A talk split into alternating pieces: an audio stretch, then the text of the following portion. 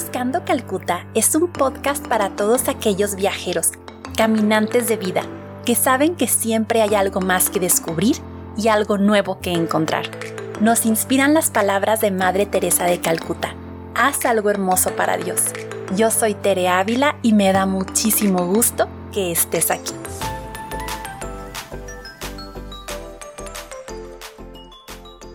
Bienvenidos y bienvenidas el quinto capítulo de Buscando Calcuta.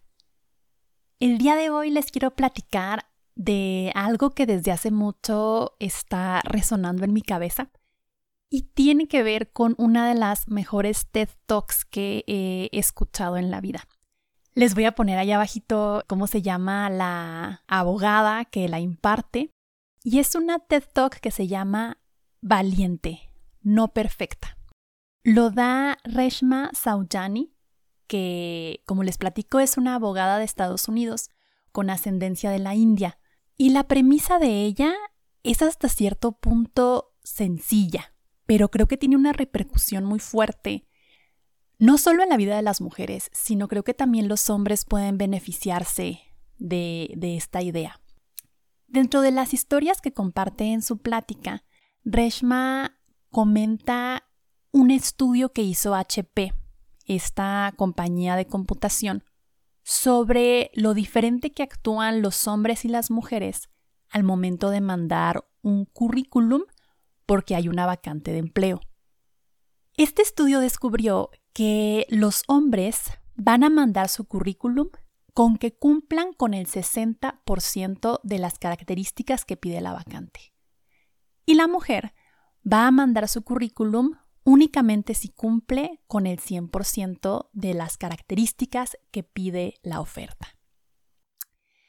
Y ella misma dice que para algunos esto es simplemente una prueba de que las mujeres necesitamos más confianza en nosotras mismas, que hay que desarrollar más seguridad, pero ella dice que esto, dentro de otras cosas que quiero que platiquemos el día de hoy, ella dice que esto es resultado de la diferente experiencia de crecimiento que tienen las niñas y los niños. Si tú eres hombre y estás escuchando esto, por favor, quédate. Quiero, quiero saber cómo ha sido para ti tu experiencia en, en cuanto a esto de la seguridad, en cuanto a esto de tomar riesgos. Y si eres mujer también, obviamente también platícame cómo has sentido, cómo has sentido esta parte. Reshma Saujani nos invita a que reflexionemos cómo cuando eres pequeño, pequeña, normalmente a los niños se les va a exhortar a subirse por el pasamanos, treparse al resbaladero, que le den más fuerte en el columpio. Y con las niñas va a ser más un énfasis en sí haz eso, pero ten cuidado. Con las niñas socialmente hay una mayor exhortación a tener precaución. Y esto creo que continúa en la adolescencia. Yo me acuerdo experiencias mías de mis amigas que ibas a salir a una fiesta y era mucho el mensaje de no vayas a tomar nada si no abren ahí enfrente de ti la botella. O sea, no te vayas a tomar un vaso que ya venga servido, ten mucho cuidado, fíjate con quién hablas, volteas y vas manejando. Al día de hoy hay mucho énfasis en ten cuidado. Pero dice Reshma en su TED Talk que este crecer con un énfasis en cuídate, el mundo es peligroso, asegúrate de que, de que están las cosas bien antes de hacerlas, nos ha llevado a las mujeres a ser demasiado precavidas, a ser muy cautelosas, a medir muy bien los riesgos, a normalmente querer que las cosas sean perfectas y que si no son perfectas, entonces no vale la pena mostrarse. No vale la pena realizar un proyecto si no va a ser perfecto. Porque hay este énfasis en, el cuidado, en el manejo de los detalles, en el manejo de la imagen. Y tú vas creciendo y, y esto no quiero, o sea, obvio, ningún papá, ninguna mamá lo hace conscientemente. Es más un producto social de cómo somos construidos los hombres y las mujeres. Aquí también hago un paréntesis y digo, si tú eres hombre y a lo mejor también de alguna manera recibiste este mensaje, a lo mejor habrá algunos hombres que tampoco se presten tan fácil al riesgo, a asumir una aventura, a ser valientes. Pero me voy a ir al menos en este capítulo por, por esta premisa que maneja ella de cómo las mujeres tendemos a ser socializadas para ser perfectas, no valientes, a medir muy cuidadosamente qué es lo que vamos a hacer. Y ella, en su TED Talk, continúa diciendo que tiene una organización que se llama Girls Who Code. Y en esta organización se entrena a las niñas para que hagan códigos de informática. Una niña puede estar trabajando durante 20 minutos creando códigos, yo sé cero de informática, perdónenme, pero entiendo que es un proceso muy difícil, de mucha perseverancia, que requiere paciencia y que requiere muchos intentos, o sea que a la primera no te va a salir.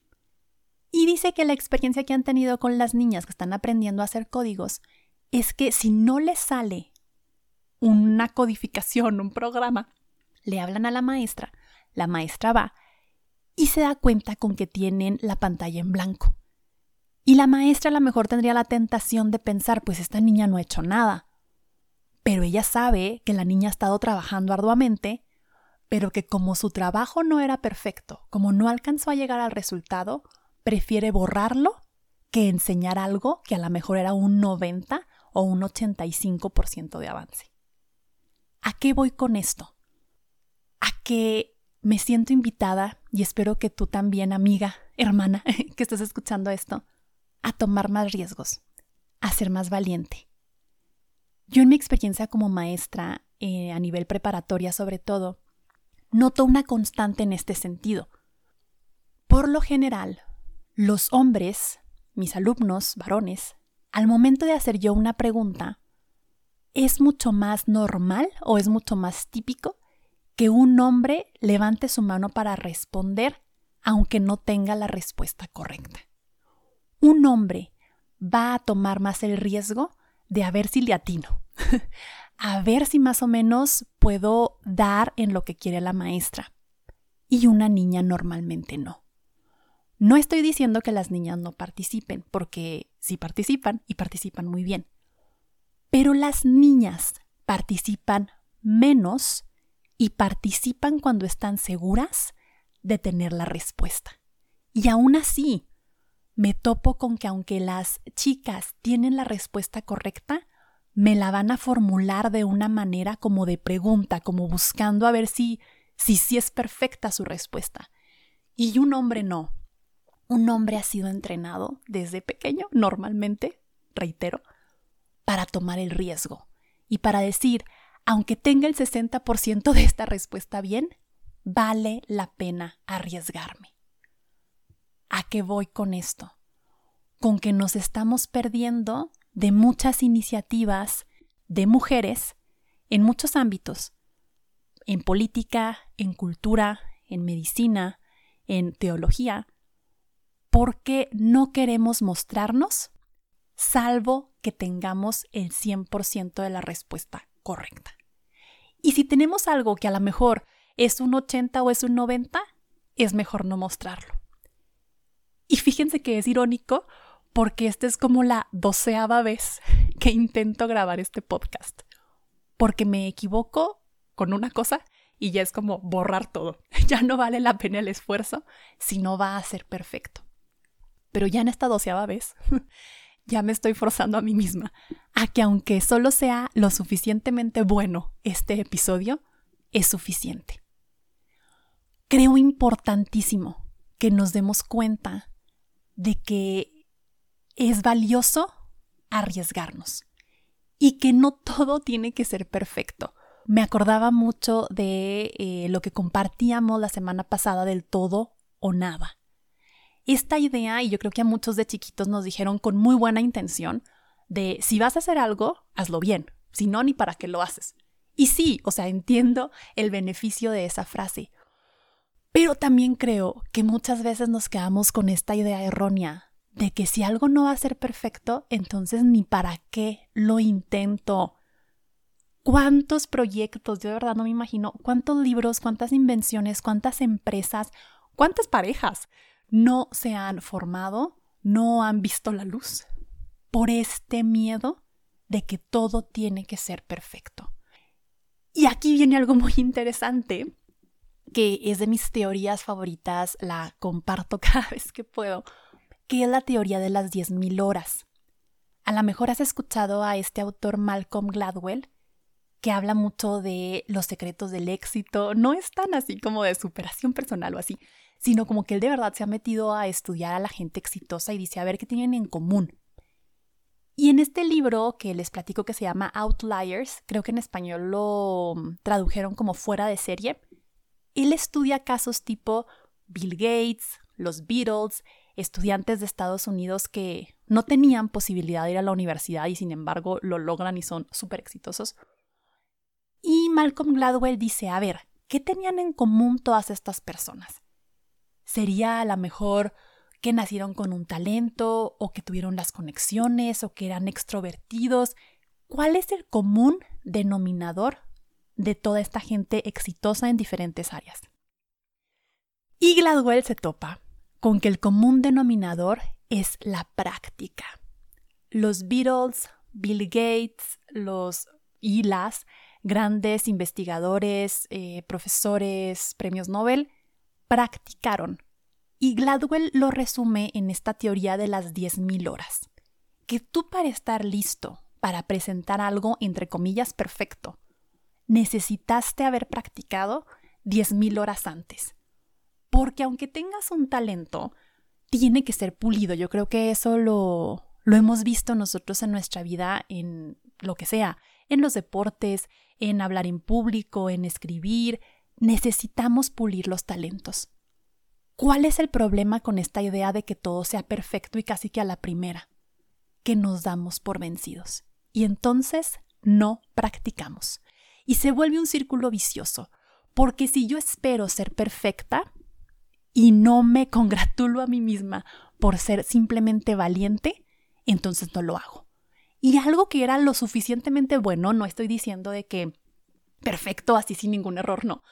Algo que era lo suficientemente bueno, no lo produzco por miedo, por miedo a que no es perfecto. Y como no lo produzco, no practico. Y como no practico, pues obviamente no va a ser perfecto. Entonces, creo que le quedamos debiendo a, a muchos, a las generaciones actuales y venideras, nuestra valentía. Yo hace, hace eh, poco, en estos días, que he estado investigando de la vida de, de Santa Catalina de Siena para un artículo que me pidió una, una página em, en la que colaboro. Y Santa Catalina de Siena, para empezar, ella nació en el año 1300 muchísimo antes de los derechos humanos, muchísimo antes de que fuera reconocido el voto de la mujer. Y Santa Catalina de Siena, pienso yo, que es un ejemplo de valentía. Porque ella, amigos y amigas, le escribía al Papa y le decía al Papa qué es lo que tenía que hacer. Y a mí esto me fascina, porque qué mayor acto de valentía que el decir, voy a hacer algo totalmente fuera de mi contexto. Voy a escribirle a alguien que en la normalidad de las circunstancias sería alguien inalcanzable. Y no solo le voy a escribir para decirle, oiga, lo admiro, sino le voy a escribir para decirle, oiga, usted tendría que estar haciendo esto. ¡Pum! Valentía. Creo que muchas veces como mujeres y como católicas, y lo digo por mí, no nos lanzamos, no nos arriesgamos por miedo a que nuestra aportación no sea perfecta y por miedo a la crítica y por miedo a, al que dirán y entonces siempre nos va ganando la vocecita desde la infancia de ten cuidado, de esto es peligroso y no nos lanzamos a abrir ese negocio, a escribir ese libro, a hacer ese viaje, buscar ese doctorado por miedo a no ser perfectas. Y Santa Catalina de Siena muy probablemente fue criticada por los hombres y las mujeres de su tiempo. Ella aparte me encanta porque es, es representada como si fuera una monja, pero no. Santa Catalina fue la tercera orden de los dominicos. Un comparativo contemporáneo sería como una laica consagrada, no se casó, de hecho ella en su juventud hasta se rapó porque no quería casarse y era como una especie de, de expresión de su rebeldía les digo, es una mujer muy valiente, o sea, ¿qué tan valiente tienes que ser para raparte? Entonces, creo que como católicas, como mujeres, tenemos que agarrar al toro por los cuernos y decir, aquí estoy, mi aportación no va a ser perfecta. Sí, voy a tener muchas áreas en las que mejorar y muchas cosas en las que crecer, pero me estoy arriesgando. Y me estoy atreviendo a aplicar por ese trabajo que quiero, aunque solo cumpla con el 80% de características, porque creo que arriesgarse y ser valiente vale la pena. De verdad que les digo, habrá otro momento para, para platicar a lo mejor más en estas cuestiones de género. Ahorita lo quiero dejar muy abierto porque sé que hay hombres que, que tal vez también se han sentido así presionados para entregar cosas perfectas. Y, entonces no, pues mejor no entrego nada y no hago notar mi esfuerzo y no produzco algo que ya estaba un 90% bien. Y creo que esto también tiene que ver un poquito con este temor a lo que podemos lograr creo que muchas veces nos quedamos chiquitos y pensamos, ¿quién soy yo para hacer tal cosa? Santa Catalina podría haber pensado, ¿quién soy yo para escribirle al Papa? ¿Quién soy yo para criticar al Papa lo que está haciendo? Y la realidad es que eres una hija de Dios, un hijo de Dios. Y por eso ya tienes todas las de ganar.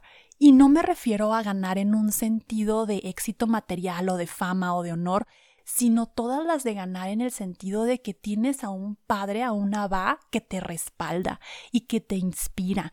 Y, que a lo mejor y, nos detenemos muchas veces porque nuestras aportaciones no van a ser perfectas, pero también eso es un signo de humildad y un signo de decir, ok, mi aportación es de barro, mi aportación es de papel, pero es una aportación que estoy haciendo con todo el corazón y es una aportación que voy a ir puliendo en las 10.000 horas de práctica que voy a continuar teniendo en esto, en lo que yo quiero contribuir a la sociedad. Así que esto va para ti, amiga. si quieres lanzar tu podcast, si quieres empezar esos videos, si quieres empezar esa consultoría, si quieres lanzarte ese doctorado, hazlo.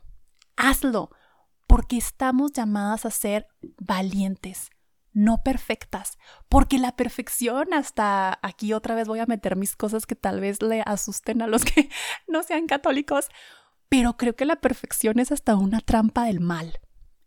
Como si el mal nos estuviera diciendo así constantemente de, no, o sea, ni te esfuerces, ni lo hagas, porque no eres lo suficientemente bueno, no eres lo suficientemente perfecto. Y es una trampa, es una trampa el maligno porque nuestros errores y nuestras miserias a fin de cuentas no es lo que vamos a aportar.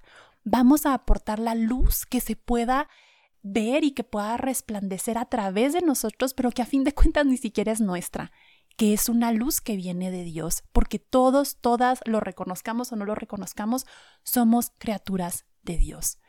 Y a mí me gusta mucho una, una cita de Oseas que dice, si tienes frutos, esto te viene de Dios. Entonces, los frutos que tengamos, sean del 50%, del 80%, del 90%, no van a ser frutos perfectos, van a estar a lo mejor magulladitos o a lo mejor pasaditos de maduros, pero van a ser frutos que estamos entregándole a, a nuestros hermanos, a nuestras hermanas, a nuestra comunidad y que estamos haciendo con todo el corazón. Les comparto una frase que creo que se le atribuye más bien a Nelson Mandela, pero yo la primera vez que la vi, la vi de Marianne Williamson. Y ella dice que es nuestra luz y no nuestra oscuridad lo que nos atemoriza. Nos preguntamos, ¿quién soy yo para ser brillante, espléndida, talentosa, fabuloso? Pero en realidad, ¿quién eres tú para no serlo? Eres hija, eres hijo de Dios. Disminuirte a ti mismo no tiene nada que ver con la iluminación, porque todos estamos hechos para brillar. Dice la palabra que somos hijos e hijas de la luz, y dice la palabra que la luz y una lámpara no se esconde abajo de una cama, no se esconde abajo de una mesa, se pone para iluminar a toda la casa. Entonces no le creamos al mal, no caigamos en esta trampa que nos dice tienes que ser perfecta, tienes que ser perfecto. Hagámosle caso a esa inspiración divina que nos dice es suficiente con que seas valiente, porque al ser valiente estamos reconociendo que no dependemos de nosotros mismos y estamos confiando en que este impulso al que le vamos a hacer caso viene de alguien superior, alguien que me ama, alguien que quiere que me desarrolle al máximo de mis capacidades. Y bueno, pues quiero cerrar invitándote a, a hacer actos de valentía porque la valentía se practica. Y te lo digo a ti, me lo digo a mí. Esta idea de qué harías si no tuvieras miedo, qué harías si supieras que no puedes fallar. Creo que podemos ir practicando poco a poco cosas de valentía, y, aquí, claro, digo, obviamente ah, con el sentido común no vamos a decir, sí, ser valiente y ahorita pues no hay tráfico, ¿verdad? Pero si hubiera tráfico, de voy a cruzar el periférico porque es una práctica de la valentía, así como este, sin ver, pues no. Pero sí a lo mejor podemos aplicar a esa beca que normalmente diríamos, híjole, me pide el 100% de inglés y yo tengo el 80%, voy a aplicar. O me gusta esta chava, me gusta este chavo y pues le voy a hablar. O quiero empezar mi negocio y, normalmente me esperaría hasta yo trabajar 10 años en otra empresa para lanzarlo, pero quiero ser valiente y quiero empezar a ver posibilidades desde ahorita. Entonces, ojalá que, que así como la parábola de los talentos, en la que se nos exhorta a reinvertir los dones y los talentos que hemos recibido, pues ojalá que no nos cansemos de ser valientes y de practicar las 10.000 horas que tengamos que practicar la valentía y que nos demos cuenta también cuando los demás están dándonos ese regalo de su valor de arriesgarse y de, de decidir ser valientes y no perfectos.